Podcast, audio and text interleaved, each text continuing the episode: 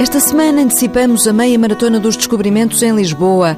Falamos da iniciativa Toca a Todos, no país todo, e trazemos a reportagem da maratona mais difícil do mundo, no Jerez.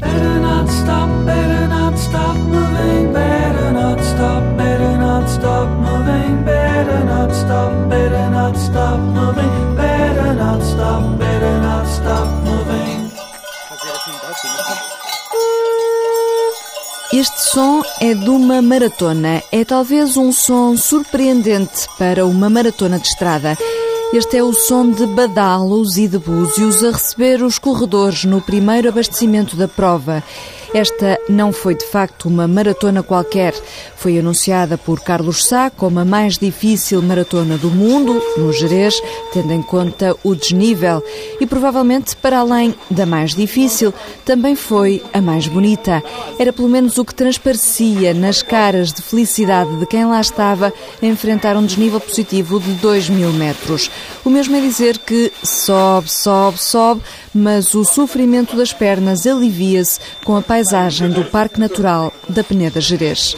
O palco da natureza que nos invade os olhos ajudou a que a homenagem prestada antes da prova a João Marinho, o atleta desaparecido nos picos da Europa, se transformasse num momento de emoção. Vamos reunir aqui os nossos colegas de desnível positivo e fazer uma pequena homenagem uh, ao nosso colega uh, João Marinho. Peço a todos que.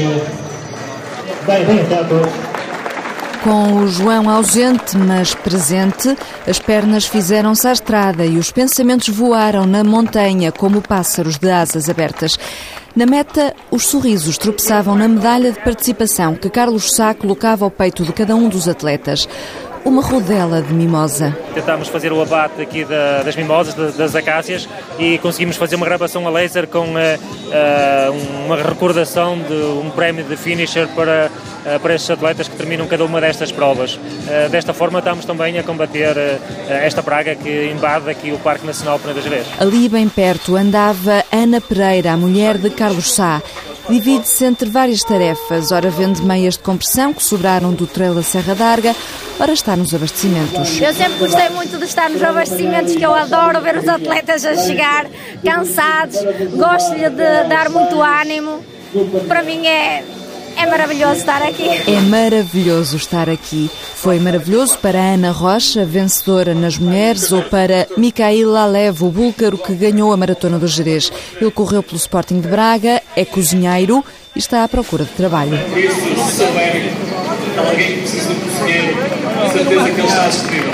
Diogo Fernandes, que ficou em segundo lugar, já tinha as pernas dentro de um pipo de gelo quando o encontrei. É muito bom, a crioterapia ajuda muito a nossa recuperação. Faço muitas vezes a seguir a treinos mais fortes e, aconselho a todos os atletas a fazer o mesmo, apesar que custa muito estar um minuto, nem que seja um minuto. Não, mas foi, tenho que dar parabéns ao Carlos Chá pela gestão de prova que organizou, uh, o excelente ambiente e no próximo ano se tiver saúde e força nas pernas, voltarei a estar aqui novamente. E quem não quer ir ao Jerez novamente? Num fim de semana em que se prevê muito frio, os corredores vão vestir o papel de conquistadores e fazer a meia maratona dos descobrimentos. O lema é um encontro com a história.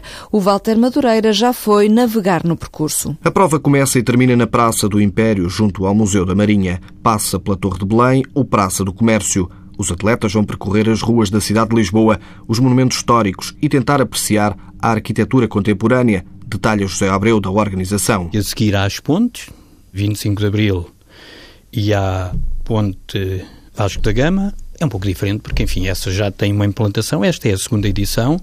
Temos ambição de ir bem mais longe, mas à segunda edição e com a oferta que vai por aí proliferando, não é fácil eh, chegar onde as outras chegam. A outra é um fenómeno mundial. Posso aqui também afirmá-lo, sem reticências que podem considerar, especialmente a ponte 25 de Abril, um fenómeno mundial. A tarefa desta segunda edição é mais fácil que o caminho percorrido pelos navegadores.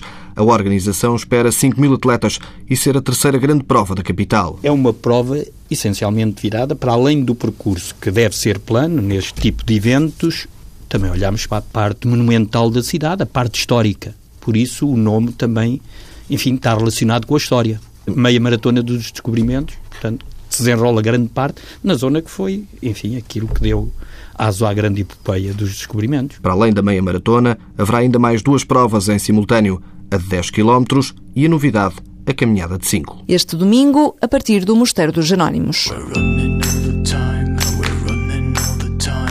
De Caminha, do Porto, de Manteigas, de Leiria, de Sagres, uma ultramaratona solidária que parte de vários pontos do país, junta-se este sábado em Lisboa, no Terreiro do Passo. Em Portugal, uma em cada três crianças está em risco de pobreza e por isso esta iniciativa pretende chamar a atenção e tentar ajudar a resolver este problema. Toca a todos é o nome do desafio. Os fundos vão ser doados à Caritas e vários ultramaratonistas estão a correr por esta causa.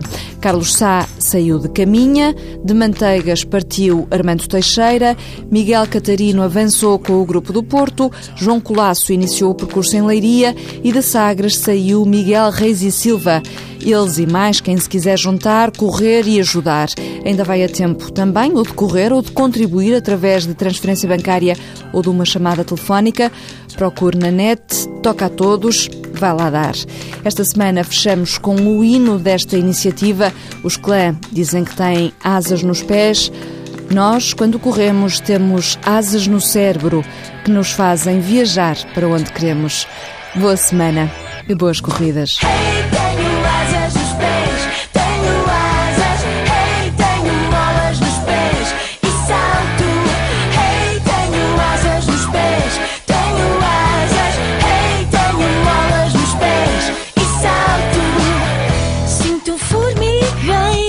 nas mãos e nos braços, passarinhos na cabeça, catavento nos ouvidos, mil antenas nos cabelos. Quem me leva? Tenho pressa. Pé de cabra, pé de dança, dançar por gosto.